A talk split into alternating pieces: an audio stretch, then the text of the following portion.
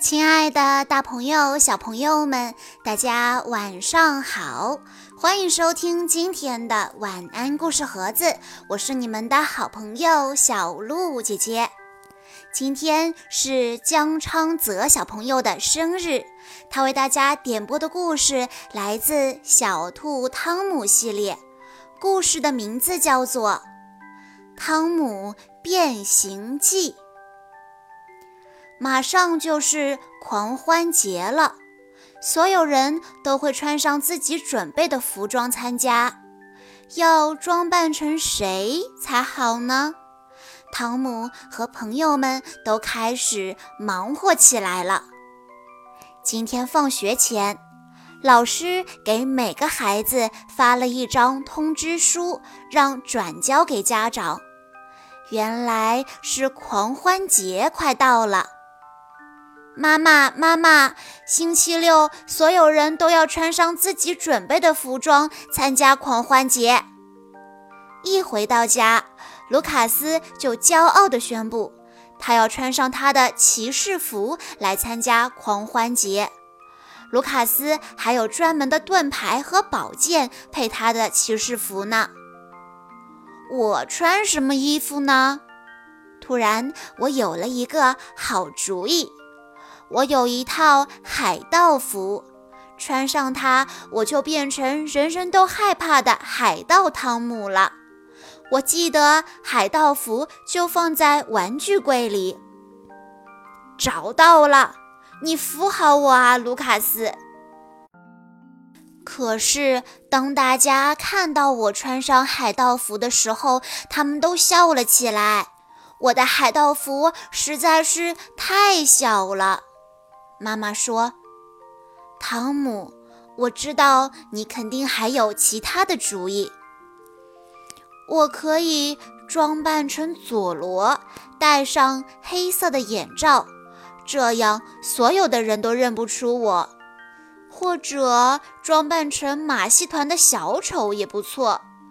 不对，不对，我要扮成罗宾汉，手上还要有一副弓箭。”要不我扮成幽灵吓唬吓唬老师怎么样？搞什么伊娜？只有女孩子才会扮成金龟子。其实西部牛仔也不错，头上戴一顶帽子。有了，我可以装扮成印第安人的首领。看，就像这本书上的一样。帽子上插着各种颜色的羽毛，身上还画着奇怪的图案。我对妈妈说：“今天是星期三，妈妈带我一起去买做印第安人服装所需要的各种材料。妈妈，这种红色的丝线可以用来做衣服上的流苏。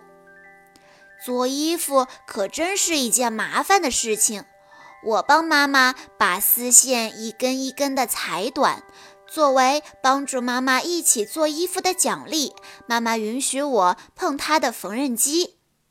爸爸替我把羽毛插在帽子上。今天是狂欢节了，我小心翼翼地穿上我的印第安人服，生怕把它们弄坏了。希望雨果今天扮的是西部牛仔。这样，我们就可以玩印第安人对牛仔的打仗游戏了。让我觉得最酷的就是我这套服装上面的红色流苏了，真的是太棒了。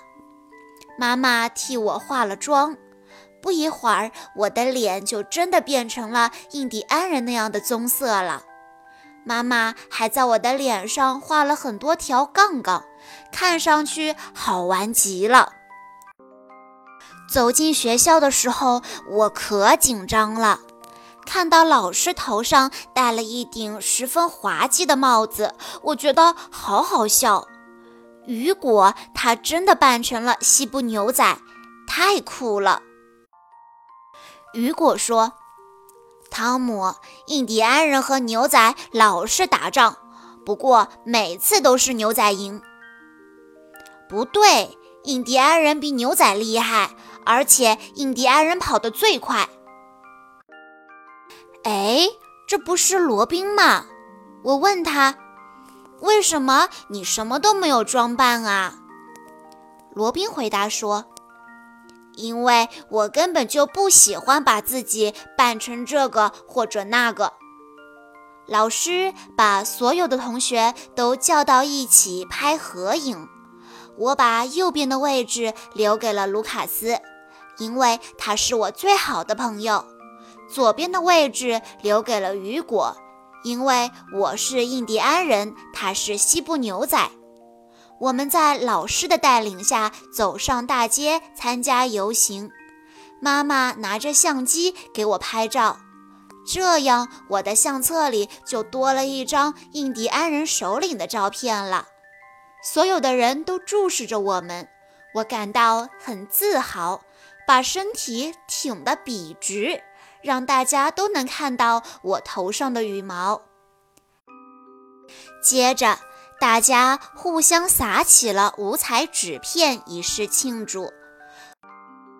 我和阿纳图尔打起了一场纸片仗，只一会儿的功夫，我们俩的衣服上就落满了各种颜色的纸片。正玩着，阿纳图尔的裤子掉了下来，我大笑：“佐罗，你的裤子掉了！”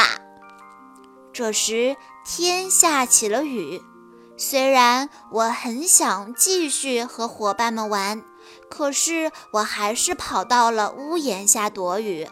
我可不想把我的印第安人衣服给淋坏了。晚上回到家，我还是继续穿着印第安人衣服。爸爸管我叫汤姆酋长。伊娜和我一起玩印第安人抓俘虏的游戏。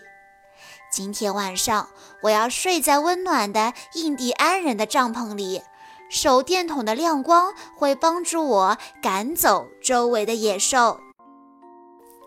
也许对大人和孩子们来说，狂欢节说到底只是一场游戏。游戏的意味有很多，其中重要的一项就是自由的意志。在这里。成为谁？成为什么样子？和谁战斗？和谁好？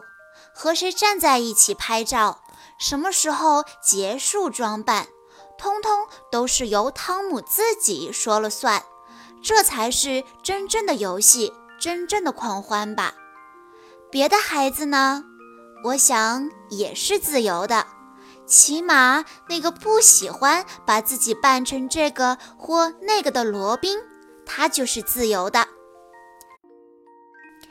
好啦，今天的故事到这里就结束了，感谢大家的收听，也要祝江昌泽小朋友生日快乐！我们下一期再见喽。